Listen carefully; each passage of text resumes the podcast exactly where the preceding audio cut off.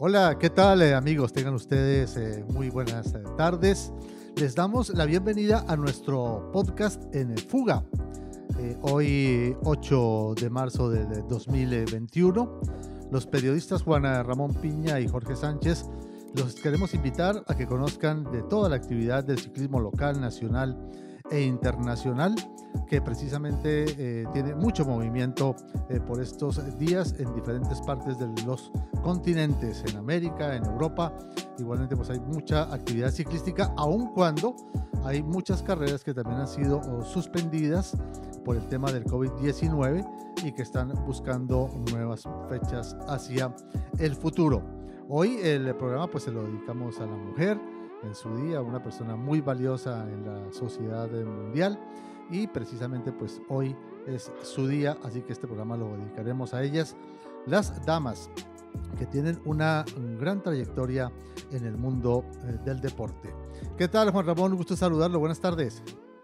Buenas tardes Jorge, buenas tardes y eh, estamos de regreso con la fuga para traer algunos pormenores del ciclismo nacional, del ciclismo internacional que, está el, internacional, bueno, también el nacional, sabemos que por cuestiones de la contingencia a raíz de la pandemia, pues hubo un parón muy fuerte en, todo el mundo y ahora se empieza a retomar con alguna cautela, es lo que vamos a, revisar. Y como decías también, eh, felicitaciones, que es un día de reivindicación, un día de, de reflexión de la presencia de la mujer en la sociedad moderna, su aporte, su liderazgo, y su presencia que ha ayudado en muchos ámbitos, ¿no? Y en el deporte y concretamente en el ciclismo, que ha apoyado mucho y que ha hecho mucho y que es digno de mencionarse. De, en un momento más haremos un, también un repaso sobre la aportación de la mujer en el ciclismo mexicano.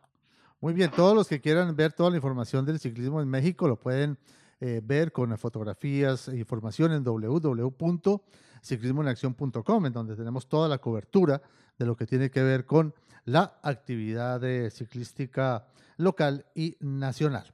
Bueno, Juan Ramón, vamos a iniciar. Ha sido un fin de semana eh, de bastante actividad. Se ha iniciado el día sábado con la famosa Estrada Bianche, que es la carrera blanca, esa competencia que, caracteriza, que se caracteriza por tener algunos eh, espacios o kilómetros en terreno eh, destapado con mucho polvo, cuando si no hay lluvia, si hay lluvia, pues mucho barro. En esta oportunidad pues tuvieron un muy buen clima y pues se disputó tanto en la categoría eh, femenil como en la categoría varonil. Como dato para que todos ustedes estén informados, 85 corredoras eh, concluyeron en la categoría femenil. Ganó Chantal Vandenbroek del Team SD con 3 horas 54 40 segundos. Segunda fue Elisa Longo Borgini del Texas Jafredo a 7 segundos. Tercera, Ana van der Breggen del SD a 9 segundos, quien ha dicho el día de hoy que muy posiblemente se retira de la actividad ciclística terminando la temporada. La mejor corredora eh, latinoamericana y en la prueba fue Diana Peñuela, la colombiana del equipo Team Silicon Valley, quien llegó a 9 minutos y 37 segundos. Es importante destacar que Yareli Salazar, eh, que viajó recientemente a Europa después de la mm, Copa de Pista de Guadalajara en Jalisco, eh, corrió la ruta y salió inmediatamente al aeropuerto rumbo a Europa con su equipo, estuvo compitiendo, no fue clasificada en razón de que se perdió en la parte final del recorrido y sí llegó, pero ya llegó eh, tarde seguramente y no la tuvieron en la clasificación. Sí, es una de las corredoras importantes hacia los Juegos Olímpicos, quien em, está en la búsqueda de su casilla en la prueba del Omnium. En los varones ganó uno de los uh, grandes favoritos, Matthew Van Der Poel, del em, equipo, él es el Fénix, ¿no? Eh, si no me falla la memoria, sí, del Alpecin Fénix. ¿no? Alpecin, sí, Alpecin. 4.40-29 para el hombre, Juliana Lafilippe, el campeón mundial, eh, a 5 segundos. Tercero, un sorprendente, Egan Bernal, el colombiano, campeón del Tour del 2019, de Lineos a 20 segundos. Cuarto, Wout von Aert, uno de los favoritos del John Visma, a 51. Y el actual campeón del Tour, eh, Tayet Pogacar de los Emiratos Árabes Unidos fue séptimo perdiendo 54 segundos. Me parece que los campeones recientes de los dos últimos tours, muy bien, en una carrera que no se acomoda muy bien a, sus eh, características, Juan Ramón. Eh, sí, este, es lo que te quería comentar, esta parte, este resultado de, de Egan Bernal bastante bueno, sobre todo para un tipo de carrera que pues no, no creemos que no se le facilita. Lo, lo destacado es, aparte de su tercer lugar y a 20 segundos de, de Matthew Van que es un monstruo de este tipo de carreras, ¿no? Lo mismo que a la Philippe, corredores típicos de un día, ¿no? Bueno, que a la Philippe de repente ha estado por ahí en algunas pruebas por etapas bastante colocado, bien como lo ha hecho en el Tour de Francia, pero pues es el campeón mundial a la, a la Philippe. Y eh, habla bien de, de, Egan Bernal, de su estado físico. Esto quiere decir que, puede ir bien la, recuperación de Egan Bernal después de un año difícil, el año de que tuvo que eh, retirarse del Tour de Francia. Entonces, qué bueno, ojalá que así sean los pronósticos excelentes para Egan Bernal. Y Pogacar, pues también está diciendo que camina muy bien, ganó la carrera de los Emiratos Árabes Unidos y ahora es séptimo. También creo que la batalla en el Tour, bueno, tanto eh, tal vez en el Tour para Pogacar, porque Egan Bernal definitivamente no va al Tour de Francia este año, va al Giro de Italia, va a ser eh, del equipo, va a ser la cabeza de equipo de Lineos hacia esta competencia. El Tour de Francia no está dentro de los planes de Bernal este año, teniendo en cuenta que hay tres extensas etapas a cronómetro individuales en terreno plano que seguramente no le favorecieron mucho y ahora va por el título del Giro de Italia. Algunos datos interesantes, Juan Ramón, de, de los datos que subió eh, recientemente mmm, Matthew Van Der Poel sobre su carrera del sábado. En el momento en que lanza su ataque eh, definitivo, levanta 1362 watts. No, no, había escuchado yo una cifra de esas características. Logra mantenerlos durante 15 segundos 1105 watts. Y en la parte final de la ascensión, eh, en la subida final, logró mantener 556 watts durante un minuto y 23 segundos. Una potencia descomunal la que presentó eh, Matthew Van Der Poel. Lo que pasa es que es un corredor que hace eh, estas clásicas de la segunda parte de la temporada, pero nunca lo hemos visto en una carreras de una semana eh, difícil con montaña, no lo hemos visto en carreras de tres semanas. Quién sabe si alguna vez lo vaya a hacer, ¿no? Pues creo que es difícil, es difícil, Jorge. Sabemos de los biotipos de los corredores de, un día. Digo, habrá excepciones como, como los grandes, grandes ciclistas. Digo, el mejor ejemplo, pues es el, el caníbal Eddie Merckx, ¿no? Que lo mismo podía ganar una prueba de un día, una clásica, que un campeonato mundial o una gran vuelta, ¿no? Este, ojalá, ojalá porque son hombres espectáculos, son corredores de mucho potencial, pero bueno, ahorita cre creo yo que todavía es pronto para hablar de, de la capacidad que pudiera desarrollar eh, Van der Poel en pruebas de, de, por etapas de seis días de, o de pruebas Grand Tour de tres semanas. Creo que yo que hay que todavía eh, será momento de, esperar, ¿no?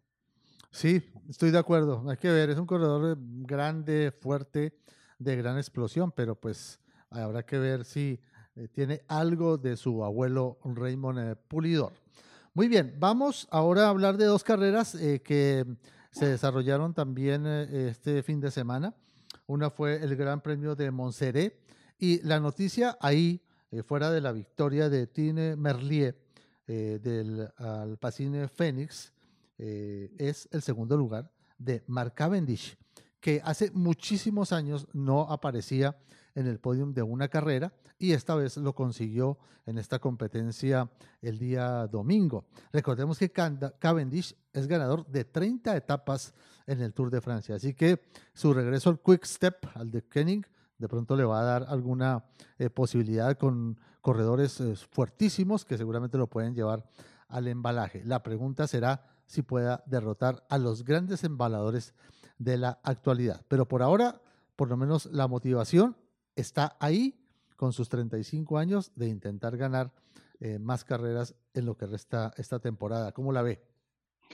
Qué, qué, qué, qué detalle, ¿no? Qué, qué caso para un análisis más profundo que quizá en otro programa lo pudiéramos hacer, pero con esa edad, con esa veteranía de Cavendish en, el sprint y que un equipo de gran envergadura te, contrate todavía para correr, que tengan todavía confianza en ti y que seguramente le, va, le van a poner gente que, que le ayude. Sabemos que el sprinter no se mueve solo, que necesita de apoyadores, de gente que lo va a impulsar al sprint y que el, el equipo invierta, eh, esté invirtiendo en ti. Quiere decir que le ven algo todavía bastante bueno a Cavendish y ojalá así sea.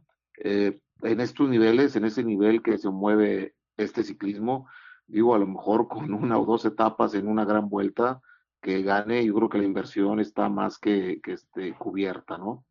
Sí, eh, le voy a contar una anécdota del tema Cavendish. Y es importante, él se iba a retirar del ciclismo, eh, pero en su mente dijo, no es posible que yo haya logrado tantos triunfos y me vaya a retirar de esta manera. Entonces llama al manager del Quick Step y le propone eh, que si lo quiere en su equipo. Él le dice que no tiene presupuesto para, para poderlo incluir, que toda su plantilla está completa y que no, no lo va a poder eh, incluir en sus corredores embaladores para la temporada. Y Cavendish le dice, yo tengo el patrocinio para poder estar en su equipo, para que me pague mi contrato. Y el mismo Cavendish fue el que llevó uh, el apoyo de, una firma eh, para que lo apoyara y logró entrar ahí a ese equipo diciéndole que a su manager que realmente él quería terminar en un gran equipo como era el de Kenny Quick Step y que esperaba conseguir victorias y así fue como logró eh, llegar ahí a, esta, a esta escuadra que es una de las más poderosas del mundo, además de las más ganadoras, ¿no?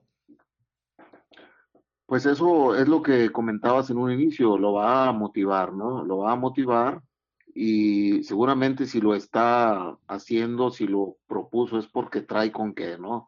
Trae con qué y ojalá así sea. Es uno de los grandes sprinters que, que bueno, por ahí ha habido sprinters ya veteranos, recordemos, no sé, este, el español aquel eh, muy famoso, hombre, que llegó a usar el primer, la primera licra así de, de tipo cebra, este, ahí Mario. Mario Cipollini. Mario, Mario Cipollini, ¿verdad? Sí, sí, sí, Entonces, cómo no. que, que, todavía a una edad grande este, ganó, ganó llegadas, entonces, y, y, seguramente otros casos que, que hay por ahí. Digo, ha habido casos en, en, en este, pruebas de, de un día, ¿no? Es, inclusive en campeonatos mundiales, ya vemos a, a Valverde con 38, 37 años ganar el campeonato mundial, pero este, eh, en los sprinters es distinto, aquellos son rodadores, son rodadores, son vuelteros, ruteros puros, y en cambio el caso de Cavendish, pues es sprinter puro, ¿no?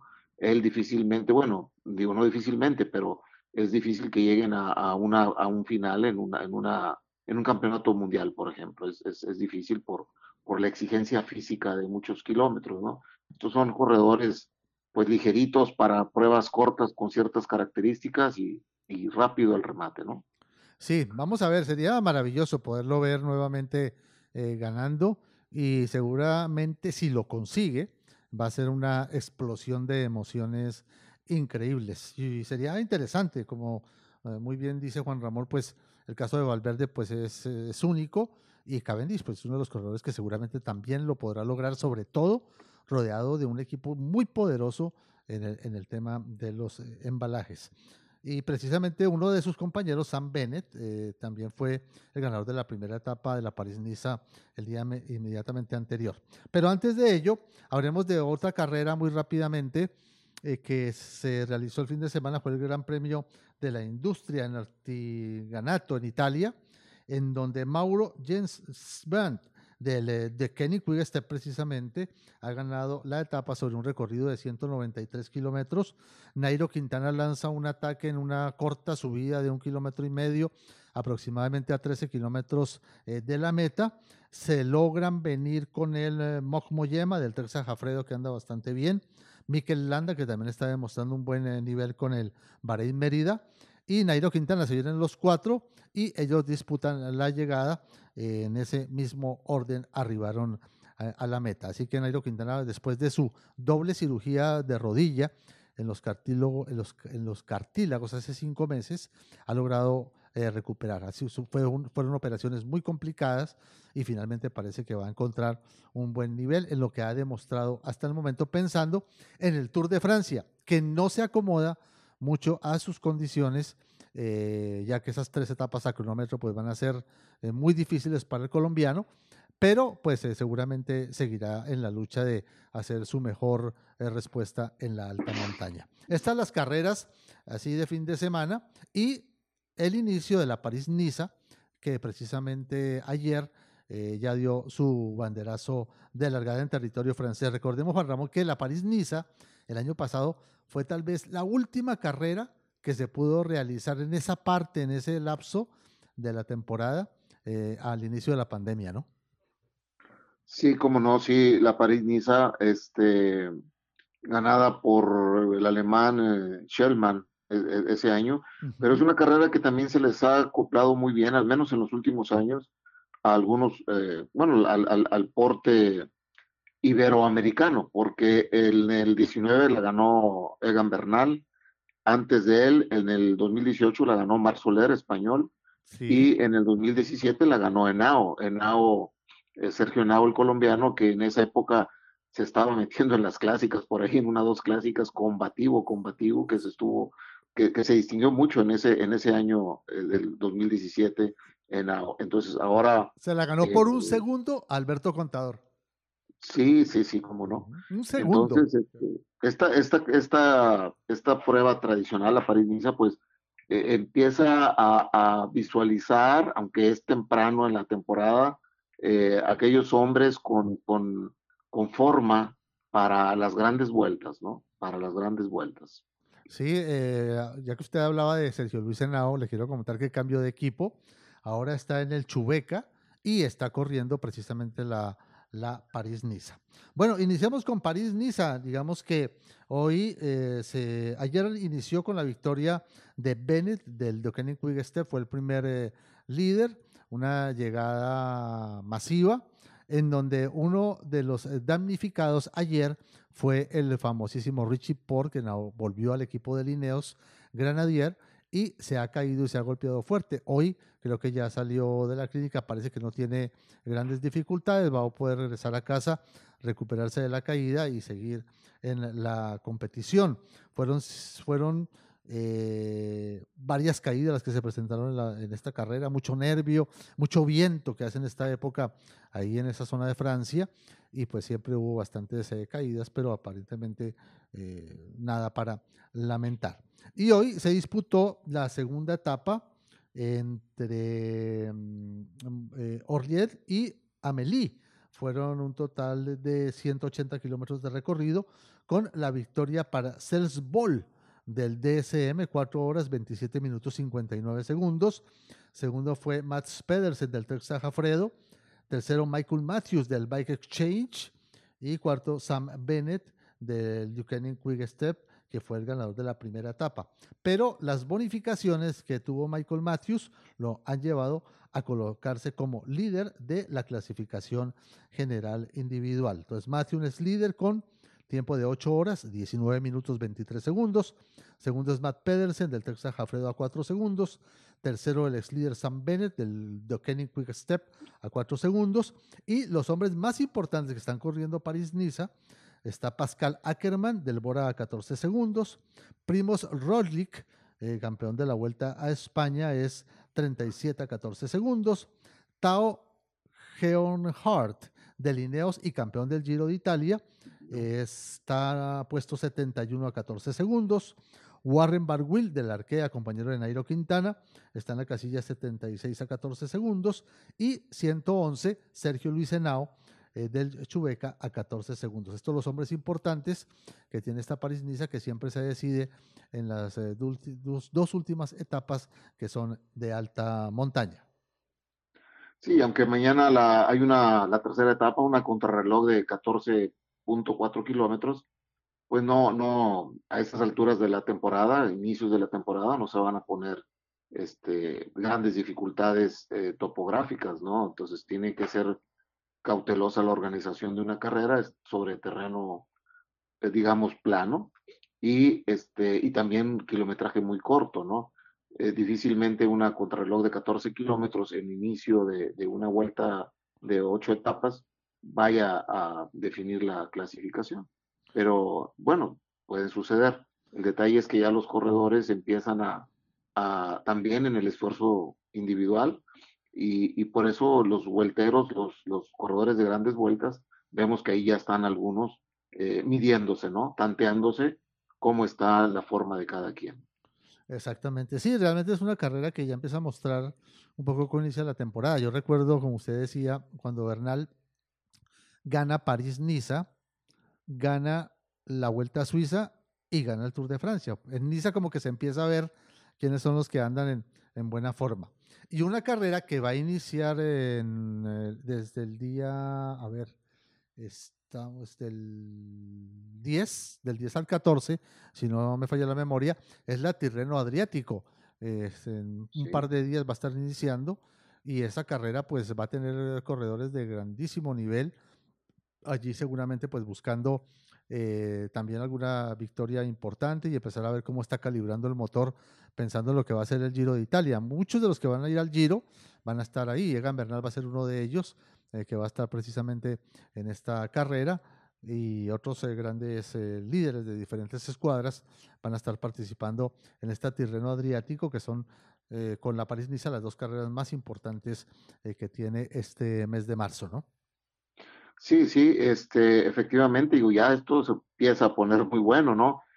marzo, abril, que tenemos por ahí las clásicas de, de Flandes en, en Bélgica, y eh, también carreras de un día muy interesantes y las clásicas para dar después cabida o entrada a las clásicas de las Ardenas, la Amstel Gold, la Flecha Balona, la Lieja y por ahí empiezan ya los, los grandes monumentos que no hay que perdérselos, ¿no? La, la Milán San Remo que, que abre la ah, serie la carrera de la primavera, ahorita en marzo también. Grandes monumentos, exactamente, sí.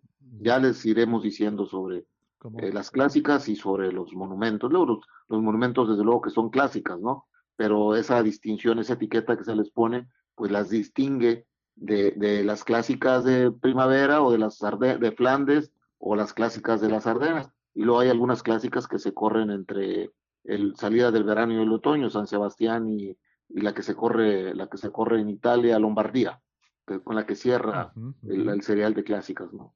Sí, y ahí uno que ha anunciado es Matthew Van Der Poel que quiere correr París-Roubaix. Vamos a ver, eso también va a ser un espectáculo.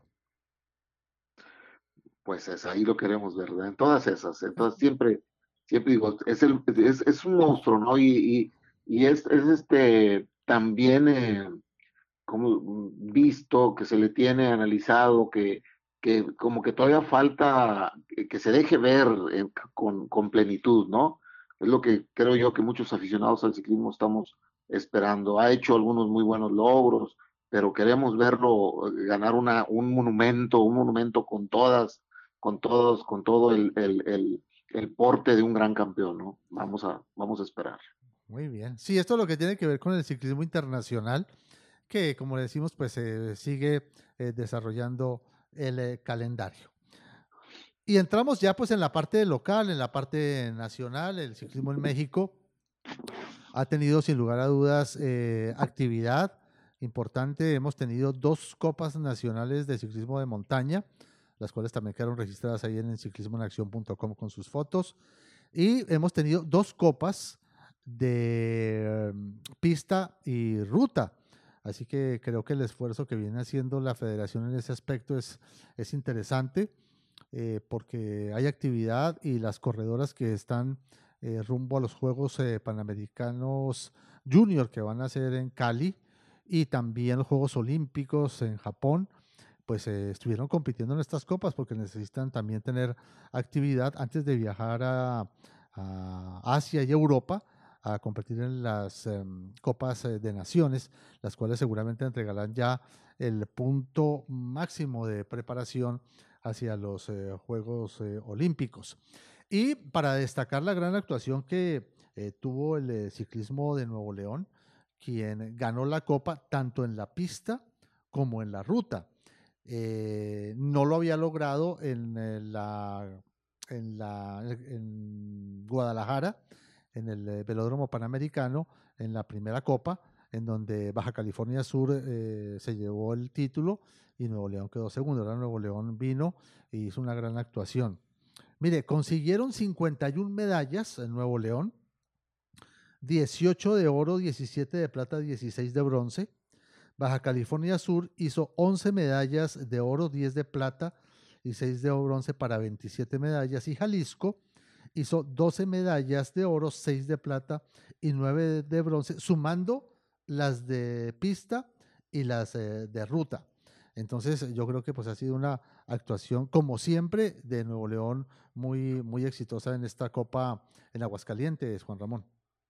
Sí, sí, y sobre todo también que eh, se le consideró o se está considerando la Copa Federación como parte de los procesos calificativos para los campeonatos panamericanos juveniles, tanto de pista como de ruta, para el Mundial eh, Juvenil de pista y para los eh, campeonatos panamericanos de la división mayor, la élite, y, Juegos Panamericanos Junior. Entonces, todo, todo aplica y todo cuenta. Entonces, los ciclistas que deseen y que tengan anhelos de representar al país, pues tendrán que estar en forma desde estos inicios de temporada, bueno, de esta temporada que ya está en marcha en, pista y en la ruta en el país, y eh, para poder ganarse un lugar, ¿no? Y, ya tenemos buenos elementos en el estado que pueden llegar a esas elecciones nacionales.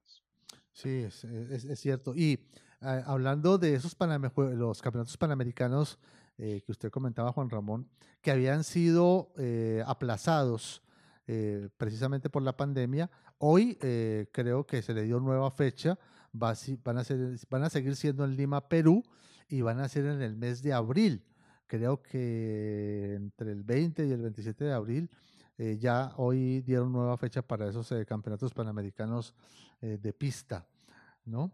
Vamos a ver un poco cómo fue el rendimiento de, los corredores en esta Copa Federación. Recordemos que Nuevo León se presenta allí. Jorge, sí. Sí. A ver, antes de, antes de analizar los resultados, yo quisiera hacer esta eh, acotación, porque si bien estamos en una contingencia nacional por, por efectos de la pandemia del, por el COVID-19, eh, y, y, que en, muchas, en muchos estados del país, en muchas ciudades, pues no se permite el, el, libre tránsito o hay restricciones más bien por, por esta eh, situación de contingencia y de higiene y sanidad. hay que hacer mención que en la Copa Federación de Ciclismo eh, se solicitó un cuestionario de antecedentes eh, de COVID y una carta responsiva de, a cada delegación. Sí, Entonces, cada, cada delegación está consciente de que lleva ciclistas sanos ¿verdad? y cuerpo técnico sano para no propiciar alguna, alguna, algún brote, algún contagio por ahí. Entonces, eh, es, es, es, como dice al principio, es un buen esfuerzo y es un, es un apoyo este, eh, sanitario muy válido por parte de la federación, porque de esa forma proteges al, al, colocas en una burbuja, sino como las que se están usando en Europa, por lo menos sí es una estrategia muy válida y muy a la mano de nuestro deporte nacional, porque este, a lo mejor la exigencia de, de pruebas, de pruebas especiales, de pruebas médicas eh, calificadas, pues eso también incrementa los costos de los padres de familia, de los equipos y de la delegación. Entonces sabemos que también a veces es algo complicado el manejo de los recursos y, en general un cuestionario puede ser una eh, estrategia bastante aceptable. ¿no? Sí, realmente lo han hecho bien. Yo creo que el deporte eh, debe continuar. Eh, realmente pues ya todos conocemos muy bien cuáles son las necesidades básicas para protegerse del cubrebocas, el lavado de manos, los geles. también pues tener eh, muchos se hacen pruebas rápidas, no se hacen la PCR porque, como usted dice, pues el presupuesto no da para hacerse un examen que cuesta cuatro mil pesos eh, cada PCR que, se hace en el mercado, ¿no? Pero se hacen las pruebas rápidas y sobre todo, lo, que usted muy bien dice, los delegados, los entrenadores, los corredores, pues son conscientes de que, de que van en buena condición y, y si están enfermos, pues no van a competir. Yo creo que el corredor que se sienta enfermo, pues no debe asistir, ya, ya su, su, su lógica eh, le dice, pues no, no, no puede ir porque pone en riesgo a, mucha gente, ¿no? Pues eso es lo que quería acotar, Jorge. Ahora sí, eh, los resultados, vengan esos buenos logros de Nuevo León en la Copa Federación de Pista. Bueno, yo quisiera destacar eh, de los resultados que se obtuvieron este fin de semana a María Perales del equipo del MBC que obtuvo cuatro medallas de oro. Creo que es una corredora pues que eh, viene demostrando su capacidad, viene demostrando una eh, buena condición y son corredoras pues que son nuevos nombres que se suman a los que ya pues están ah, un poco más arriba, un escalón más adelante. Eh, obtuvieron pues esas cuatro medallas de oro. Otro, corre, otro corredor que también fue destacado también del MBC fue Fernando Orozco, quien obtuvo tres medallas de oro. Sofía Riola, eh, del AVE Fénix, eh, también obtuvo tres preseas eh, doradas en esta, en esta copa. Hanna Lara, del MBC, tuvo dos medallas de oro.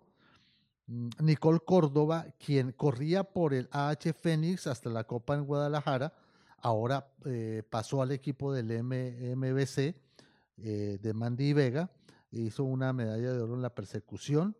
La gente de Bikeson obtuvo una medalla con Clarisa eh, Varela. Este, también obtuvieron eh, dos medallas de oro con eh, Jacqueline Tamés. El equipo de los Tejones con Marcela Flores una medalla de oro. y también Daniela Lozano del MBC una medalla de oro. Esas fueron las 18 medallas que obtuvo Nuevo León en esta Copa Federación en Aguascalientes. Eh, creo que el equipo más representativo en esta oportunidad, el que tuvo la mayor cantidad de medallas, fue el MBC con 11 de oro de las 18. El equipo dirigido por Mandy y por Vega. Eh, la H Phoenix obtuvo cuatro medallas eh, de oro. El Bike Zone, tres medallas de oro. Y Tejones, una medalla de oro. Es el balance por equipos que entregó esta Copa Federación en Aguascalientes, ¿no? Y, sí, ah, adelante, Jorge. Y, adelante. creo que de cualquier forma, eh, pues también fueron 17 medallas de plata y 16 de bronce, corredores que están muy cerca y que seguramente están afinando su preparación para vestirse también de dorado, ¿no? Sí, este, en principio mencionas el, el, los resultados de, de, de gente nueva, de ciclistas nuevos en las categorías menores, en la B, en la A todavía también, en la A también, eh, sobre todo en la ruta, hay algunos resultados muy sobresalientes. Ahorita iríamos a, la ruta. Pero a mí me llama la, atención, digo, eh, eh, qué bueno que tengamos estos resultados porque son las divisiones que van a ir a nutrir a las divisiones mayores. La C, que ya ahí se pueden tener campeonatos mundiales, participación, y la división élite, ¿no? De la C, pues surgir, saltar a la división, a la división mayor. Me, me llaman la atención algunos resultados entre sobresalientes, destacados y, sin podio, pero que vale la pena este, considerar. Por ejemplo, bueno, eh, el, el nuevo leonés Roberto Serrano ya no representa a Nuevo León, ahora está con Yucatán, pero fue segundo en el kilómetro. Así es. Segundo, este, pues, eh, segundo con uno, un minuto, un segundo, 135 milésimas. Eh, les, alrededor de 700 milésimas de, de desventaja con eso, con eso deja de, digo, no, no, no gana el oro, pero eh, es destacado. Roberto Serrano, digo, está en un estado eh, no tan ciclista, ¿no? Y que con sus recursos y con, no sé, los, apoyos que tenga de parte del estado de Yucatán, pero no, es fácil en un estado donde no hay tanta actividad como el nuestro, eh, mantenerse. Entonces, es también, eso merece, merece un, un reconocimiento. Y me llama la atención que en la prueba es la, categoría mayor, eh, compitieron 17 ciclistas. O sea, eh, qué bueno, o sea, 17 velocistas en la prueba del kilómetro, quiere decir que, que la pista está jalando, está funcionando, ¿no? Es, bastante bueno, creo yo. Y también me llama, el me llama la atención el resultado de Tomás Aguirre en la división élite, eh, en la persecución, cuarto lugar. Entonces, Tomás todavía es joven, es joven todavía, eh, debe entrar a un proceso de maduración de edad y de, y de rendimiento técnico y táctico y este, se mantiene activo. Cuarto lugar en la élite para Tomás, yo creo que también es muy bueno. Y eh, ¿qué otra prueba te quería comentar también? Bueno, él mismo en el Scratch, que fue segundo, En, el Scratch. Sí. adelante. Sí, fue segundo, sí, y la, la perdió en la raya, ¿no? Prácticamente en la línea vino a perder esa, esa, esa, medalla de oro. Sí, es un muchacho que viene evolucionando bien eh, en su paso a la categoría superior y seguramente pues tiene que seguir madurando. Y lo que usted muy bien dice, Juan Ramón, la pista eh, en México pues es, es lo que manda. Realmente aquí mm, la gran atención del ciclismo está colocado en, el, en la pista, ¿no? Y pues hay mucha gente que ya está eh, consiguiendo resultados muy importantes a nivel mundial y esperemos ahora a nivel olímpico, porque realmente yo creo que la pista eh, definitivamente pues ha sido la que le ha entregado a México los eh, grandes logros en el tema ciclismo, ¿no? Sí, y también destaco, Jorge, fíjate bien, el resultado de Jesús Castillo, cuarto lugar en la velocidad élite. Entonces, cuarto lugar, si no, pues no gana, no gana porque ahí hay, unos, hay, hay ciclistas de más experiencia que él y, y, porque es la categoría mayor. Entonces, pero un cuarto lugar, ¿qué puede representar? ¿Qué puede significar? Que puedes entrar en un momento dado como reserva o como titular al equipo de velocidad por equipos, ¿verdad? y es muy rápido, chavo. Y ha corrido, lo conocemos muy bien. Sí, y, y, sobre todo, digo yo, esa es la prueba, una de las pruebas junto con el Keirin que más respeto le tengo por, por, por, por, la velocidad con la que se corre, por la estrategia tan rápida, la toma de decisiones tan rápida que tienes que tener. Y es, es siempre hablo de, de valientes cuando menciono la prueba de velocidad o el Keiri, ¿no? Entonces, qué bueno por Jesús Castillo, ojalá siga mejorando y pueda este, hacer podio en, en, eh, en etapas que siguen de la Copa Federación. Sí, se cayó ahí al, eh, al final de, estuve viendo la prueba y se cayó también ahí en, en el eh, creo que fue, se cayó. Y bueno, pues ahí unas laceraciones, eh, espero que esté, que esté bien. Porque ahí el que manda ahorita es Verdugo, ¿no? Verdugo, los Verdugo, tanto en damas como en el nombre, los hermanos, las hermanos, los hermanos, pues ellos están dominando las pruebas del Keirin en, en la Copa Federación recientemente, ¿no? Si vemos un poco, ahí mm, Luz Daniela Gaxiola, Jessica Salazar Vallesi, Julie Verdugo, pues que son las, eh, prácticamente tienen ya casi en su bolsillo la, la, el paso a los Juegos Olímpicos, pues eh, vienen haciendo un trabajo específico, eh, buscando los mejores tiempos hacia las Copas de Naciones, las cuales pues van a iniciar el 22 de abril en Inglaterra, el, el 13 de mayo en China, será la segunda Copa de Naciones, y el 2 de junio será la última en Cali. Y seguramente pues ahí se dará a conocer ya la selección final de pista que irá a los eh, Juegos Olímpicos, ¿no?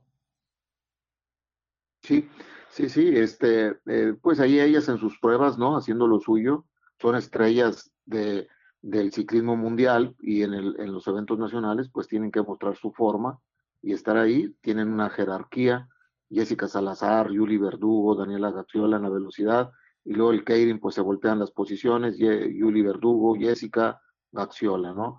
Ahí están las tres grandes velocistas del, del país, y o también que, que, sigan en buena forma. Y Jessica, Jessica Salazar, pues aparte en los 500 metros, que se lleva la, la prueba también. Yo creo que pues una, una copa bastante alentadora, copa de pista, y con Nuevo León bastante bien, Ojalá que se mantengan o que sigan mejorando aún más y que este año pueda ser de resultados este, bastante alentadores para, para nuestro estado. ¿Qué lectura le podemos dar al momento eh, de forma a, nivel local, digamos, a nivel nacional, de Sofía Arriola hacia mm, eh, objetivos del futuro? Eh, pues Sofía es una veterana, es una veterana del ciclismo, ¿verdad? Y es una maestra, por, es, es el nivel de, de Gaxiola, de Jessica Salazar, son maestras de la pista porque tienen muchos años desarrollando la pista. Han, han, han, conseguido logros internacionales muy buenos para el país. Eh, eh, Sofía es, es, es, es, jefa, ¿no? Y estando en forma, eh, sabemos que es capaz de, de, de muchas cosas, ¿no? Eh, ahorita creo que está en un buen momento. Lo que sí no ubico bien es la posibilidad que pueda tener para la, alguna prueba de fondo en, en, Juegos Olímpicos, puesto que solamente hay tres plazas y se habla más de velocistas que, que de fondistas. Esa es la, la gran duda que, que, tengo, ¿no? Pero eh, en copas mundiales o en las copas de naciones que se van a llamar ahora y los campeonatos mundiales, eh, pues ahí, ahí, ahí seguramente vamos a, a eh, digamos, un renacer de Sofía Arriola después de aquellos dos subcampeonatos mundiales que nos regaló en el 2013 uh -huh.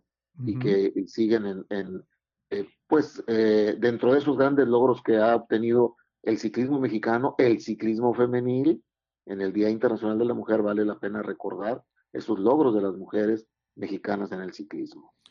Yo la lectura que le doy a, esto es que en este momento, antes de los Juegos Olímpicos, la regiomontana mmm, Sofía Riola eh, debe estar buscando seguramente ir a los Juegos Olímpicos.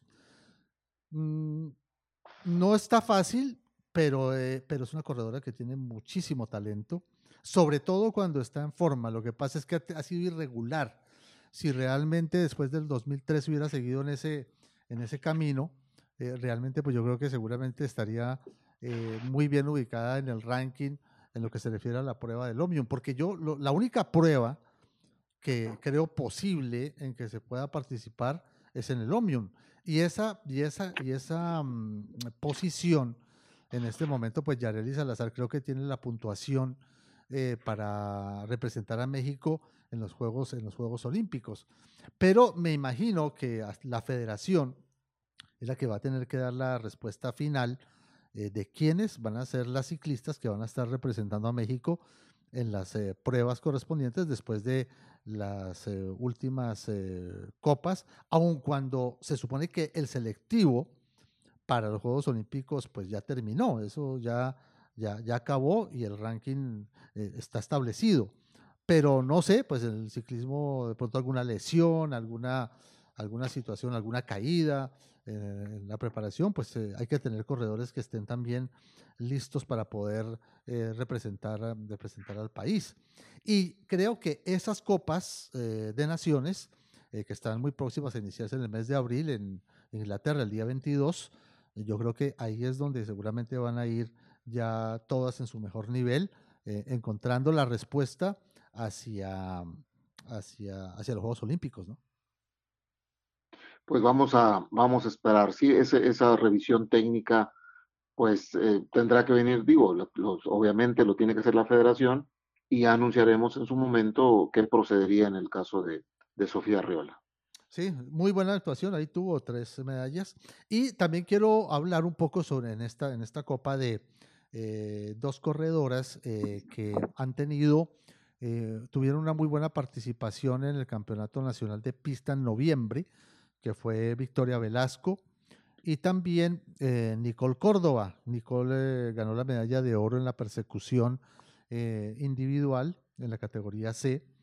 Y Victoria eh, estuvo lesionada de una de sus rodillas en la Copa Federación de Pista en Guadalajara.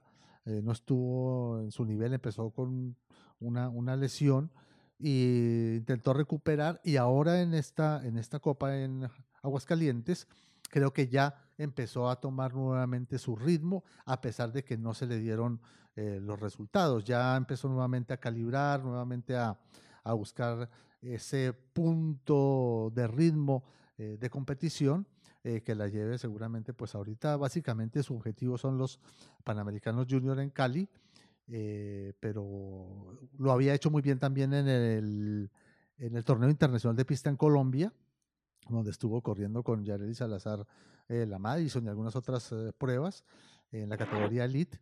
Y pues creo que ese, ese bajón de la lesión hizo que no pudiera estar en su, en su mejor condición, pero muy seguramente ya la tendremos eh, nuevamente de regreso con todas sus facultades. En el Campeonato Nacional recordemos que creo que ganó siete medallas de oro, ¿no? Sí, sí, sí, cómo no. Digo, este, segundo lugar en la persecución de la categoría élite para Victoria Velasco y debe dar confianza para retomar su entrenamiento y seguramente este, sin olvidar que viene de una lesión y también seguir con esas atenciones, ¿no? Es crítico para un deportista de nivel entrar eh, en esa fase de, de las lesiones deportivas y en momentos en que tienes que estar respondiendo, pero pues sabemos que a veces las lesiones surgen por, por las cargas de trabajo, por los volúmenes de, de trabajo, por la misma intensidad, y es el riesgo, ¿no? De todo deportista latente, ¿no? Las lesiones, las lesiones deportivas, ¿no? Que merecen otro apartado también. Eh, pues eh, yo creo que hemos repasado, Jorge, los resultados eh, más destacados de, de la, bueno, nos falta la ruta, no hemos mencionado sí, la ruta. Hablar de la ruta, ¿cómo no? Sí. Uh -huh. Ok, bueno, bueno, la ruta, el, hay que destacar que, que, Nuevo León en la, en la división, en la categoría, en la categoría B, logró primero y segundo lugar con María Morales y con Hanna Lara, 48 kilómetros para estas niñas. Y también eh, Fernando Orozco en la, en la misma categoría, en, en, varones, también gana la prueba, ¿no? Entonces, este, pues ahí se, se, complementa, ¿no? El trabajo de pista con el trabajo de ruta, porque pues ellos también estuvieron en la, en la pista, ¿no? Sí, en determinado momento fueron tres medallas de oro eh, que se obtuvieron en la ruta. Sí. Y, y, y, la verdad, eh, estas mismas corredoras y el corredor Orozco, pues también fueron eh, grandes protagonistas en la pista. Y lógicamente, pues ese, esa combinación, esa combinación de trabajar las, las, las dos actividades en determinado momento, pues los va a abrir, ¿no? Realmente es muy difícil ser ganador en la pista y ser ganador en la ruta, ¿no? Eh, en determinado, ya lo, ya lo hemos vivido con muchos corredores que lo han intentado y corredoras y realmente no logran el éxito ni en una ni en la otra porque no están definidas para qué, para qué rumbo tomar. Y en México pues se ve mucho el tema de la pista y seguramente algunos de ellos pues se van a quedar con esa, con esa idea, ¿no? En el caso, por ejemplo, de Victoria, nos decía cuando lo entrevistábamos aquí en el podcast que le gusta más la pista que la ruta, le gusta más la, la, velocidad pura, ¿no? Y lógicamente la ruta la hace como preparación y también como eh, el gusto también por participar en ella, pero tiene más pasión por, por la pista, ¿no? Sí, y también hay que destacar este, el primer lugar en la ruta de Daniela Lozano en la división C, en la categoría C. De NBC también. Uh -huh. Sí, 95 kilómetros de carrera para esta categoría y primer lugar también. Como decías, tres preseas de, de primer lugar en la ruta, pues es bastante, bastante bueno, ¿no? Yo creo que la calificación de, de, de este evento de ciclismo en la pista, pues es, es, eh, es alto. Eh, en la ruta realmente, pues nosotros vemos, yo veo personalmente que existen todavía muchísimas eh, deficiencias. Considero que las carreras, todas las carreras que hace en la federación en, ruta siempre son circuitos y son circuitos cortos que no tienen nada que ver con el, la exigencia real del, del, ciclismo de ruta, ¿no? De tener eh, carreras en donde tienes dos, tres premios de montaña, donde puedes medir realmente la capacidad de los corredores y creo que en eso pues hay que, hay que evolucionar. Estamos eh, mal en ese concepto, porque realmente el ciclismo de ruta se debe desarrollar en las carreteras y no en circuitos. Y otra cosa que sí, sí, sí, sí le, llamó la atención a la federación es la clasificación que subieron de las eh, pruebas de ruta. Me parece que es una clasificación mal elaborada porque aparecen solamente los corredores, solo aparece el tiempo del ganador, no aparecen los tiempos de todos los demás ciclistas que terminaron la prueba, a cuánto llegaron para hacer las mediciones, para que sus entrenadores revisen, para que toda la, la, la, opinión conozca exactamente cómo vienen en sus estados de preparación. Entonces, una federación que no te entrega un resultado de una clasificación completa, como fue la que subieron en su portal, sin diferencias, pues no hay nada. Es como si el primero fuera el único y los demás no existen, ¿no? Solamente les dan la posición. Y no, no, tiene validez, no, tiene ningún, ningún, ninguna forma eh, definitoria eh, conocer con exactitud eh, el resultado de un ciclista, ¿no? Sí, lo que, lo que lee uno de entrada es que fue una llegada de, de todo un grupo grande, un pelotón, todos con el mismo tiempo. Y seguramente no fue así. No, no, claro que pues, no, claro que no, porque yo vi la, yo vi la, yo vi la, las carreras ahí por, por, por, lapsos y realmente pues los grupos eran muy grandes, muy buena participación en todas las categorías y al final pues ya venían, venían, venían pocos corredores, ¿no? Eh, nada más en la categoría elite pues hubo eh, llegada en solitario eh, en la categoría y el segundo llegó cerquita, ahí a 5 o 7 segundos eh, y el tercero llegaría también a unos 20 segundos, 25 segundos, y de ahí para atrás, pues muchos otros corredores y otros que abandonaron. Pero es muy importante, este tipo de eventos eh, que organiza pues el máximo ente del ciclismo mexicano, pues tiene que entregar una clasificación realmente eh, correcta en la ruta.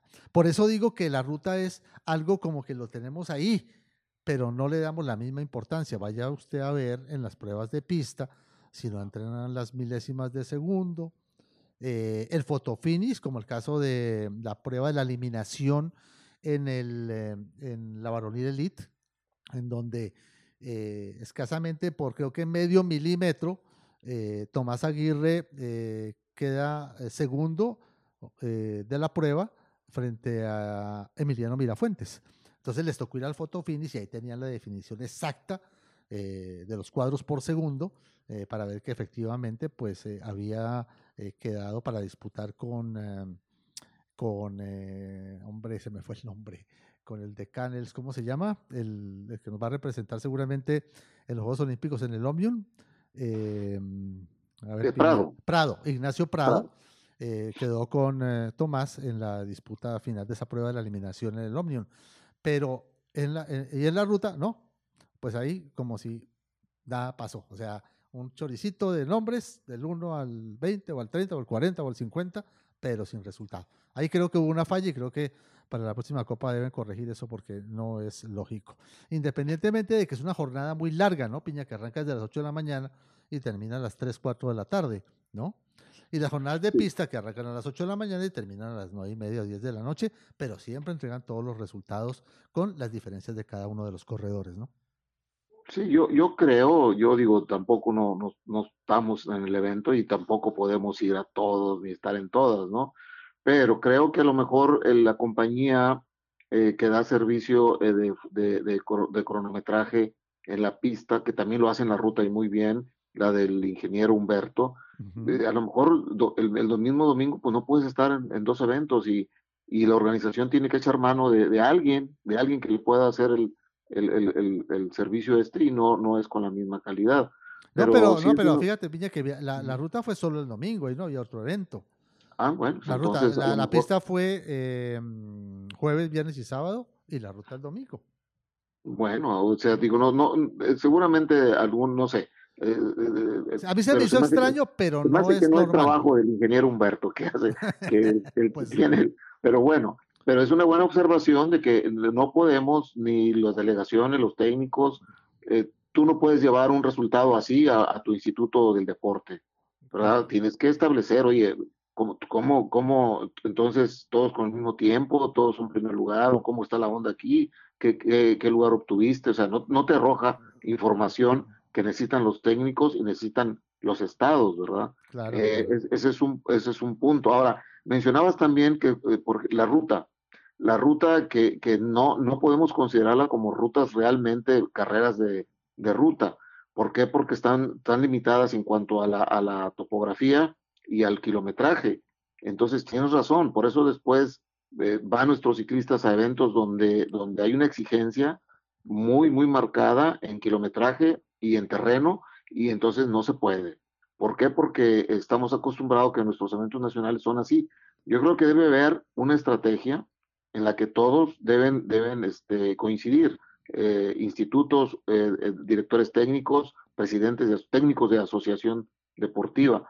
Y a lo mejor en, cada etapa, en cada, cada Copa Federación, pues no convoques a todas las categorías. Es, aunque le vaya a costar al Estado o al patrocinador, a quien tenga que aportar el recurso, porque es mejor tener a lo mejor tres categorías con buenos kilometrajes como debe ser y con buena exigencia de, terreno y, que realmente se corra una prueba de ruta para que, para que se vaya curtiendo en eso, ¿no?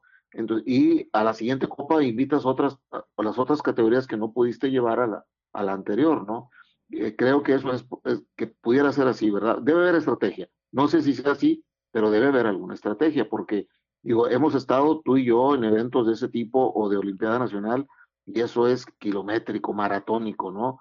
Maratónico. Entonces, este, algo, algo puede hacerse, ¿no?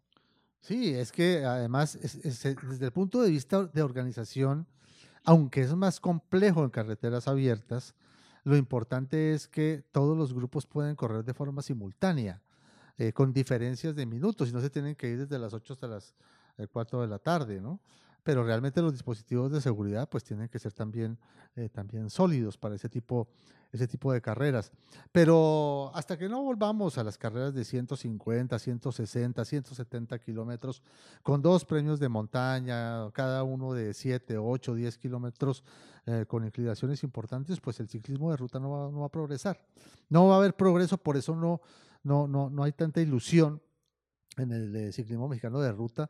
Eh, hay, equipos, hay, ganas, hay deseos, hay patrocinadores, hay equipos que están siempre colocados. Los Canels, pues son los únicos. El Canels es el único equipo que sale a representar a, México en eh, carreras internacionales. Eh, no hay más, es el único y es un equipo de carácter continental. Entonces, creo que si hay carreras en donde haya exigencia, en donde se pueda ver realmente de esos muchachos juveniles, quiénes son los verdaderos escaladores, quiénes son los verdaderos contrarrelojeros, eh, y poderlos ver, analizarlos en una carrera extensa, ruda, eh, con, la, con el ímpetu que tienen los juveniles, juveniles B, juveniles C y los mismos sub-23, pues yo creo que ahí es donde, donde realmente se puede ver, ¿no? Ahí, por ejemplo, mm, eh, Ulises Castillo, que está corriendo en Turquía por estos días, ha hecho buenas actuaciones, pues tienen jornadas de entrenamiento eh, los domingos nos comentaba aquí en el podcast de, de 10 horas de entrenamiento, hablando de 250, 280 kilómetros de recorrido. Entonces, yo creo que también todo eso tiene que cambiar, eh, el, entrenamiento y el entrenamiento de los jóvenes, porque estos muchachos, eh, como el caso de Umba, el ciclista colombiano boyacense que corre con el Androna Jacotoni, tiene 18 años y acaba de correr el sábado la Estrada Bianca y quedó a un minuto y 48 segundos con 18 años. Entonces ya desde ah, ya cambió, el ciclismo ha cambiado, ya todos los jóvenes están llegando al Tour de Francia, lo han ganado con 21 y 22 años y todo eso hay que seguir esa misma tendencia que tienen todos los países en Europa o los diferentes continentes, en que desde muy jóvenes pues ya empiezan a competir en kilómetros altos y con dificultades orográficas eh, también de gran dimensión. Pues este, Jorge, yo creo que... Hay trabajo por hacer, ¿no? Hay mucho trabajo, hay mucho trabajo porque eh, hay que hacer algo eh, las autoridades y los institutos, las asociaciones en pro de la ruta, darle el verdadero valor a la ruta, ¿no? Tratarla como debe ser, que siempre va a haber cuestionamientos, que las ciudades no quieren la ruta, que no se pueden cerrar circuitos, que las, las, eh, instituciones de tránsito le temen al reclamo de, la, de, la, de las comunidades o de, la, de colonias o de poblaciones, pues eh, hay que hacer algo porque no, mira, una, una, una ciclista, una jovencita de, de la división de la, de la A, de la, de la categoría A o de la B, corren 48 kilómetros, corrieron 48, pone 50. Ok, pero ellos de entrenamiento eh, son capaces de hacer 120 kilómetros. Sí, sí, Entonces, o sea, este, ¿por, qué, ¿por qué los estás limitando? O sea, está, está bien. También hay estándares de, de kilometraje según la edad, según la edad ok, ponles, ponles el kilometraje de su edad, pero ponles dificultad. Ponles dificultad. Entonces, eso es lo que, lo que habría que combinar. Un, corredor, una categoría B de 15 y 16 años, ya tiene que estar corriendo pruebas de 140 kilómetros. unos de la categoría C deben estar corriendo pruebas de 160 kilómetros. Carreras de 160 kilómetros hoy en día, en estos tiempos, ¿no? Antes, antes no se podía pasar de 80 a la B, me acuerdo. Y de, creo que de 100 la, la C. Ahora no, ahora los corredores ya tienen que hacer muchísimo más fondo eh, precisamente para buscar buenos resultados. Bueno, pero de lo demás, en lo que se refiere a la pista, me parece que sí, pues estuvo muy bien el evento, muy, muy bien organizado, muy bien dispuesto, con muy buena participación, eh, buenos resultados, eh, rapidez también en, en, la ejecución de las pruebas. Creo que la federación en ese sentido está haciendo pues un, un trabajo válido, bien hecho y sobre todo que está pues entregando eh, la preparación de corredores que nos van a representar a nivel internacional y sobre todo que están escalafonados en, especialmente las mujeres, muy arriba pensando en una medalla olímpica. En eso me parece que la pista pues estuvo bastante bien. Pues Jorge, nos avisan de Radio Tour que nos están neutralizando, que nos están alcanzando a los escapados a la fuga. ¿Sí? No sé si sea el momento para empezar a despedirnos. Sí, Juan Ramón, exactamente, pues creo que con esto pues ya llegamos al final de nuestro podcast. Los invitamos el próximo lunes también, porque va a haber mucha actividad el fin de semana, eh, para hablar de todo lo relacionado con el ciclismo local, nacional e internacional. Así que Juan Ramón, pues buenas noches muchísimas gracias. Saludos para toda la afición al ciclismo de México y del país. Y a seguirle dando a seguirle dando, este, porque es apasionante nuestro deporte y como dice Enrique Romero, el deporte más bello del mundo, el ciclismo. Apreciados amigos, muchísimas gracias Juan Ramón Piña y Jorge Sánchez. Los esperamos el próximo lunes. Que descansen y hasta la próxima. Gracias.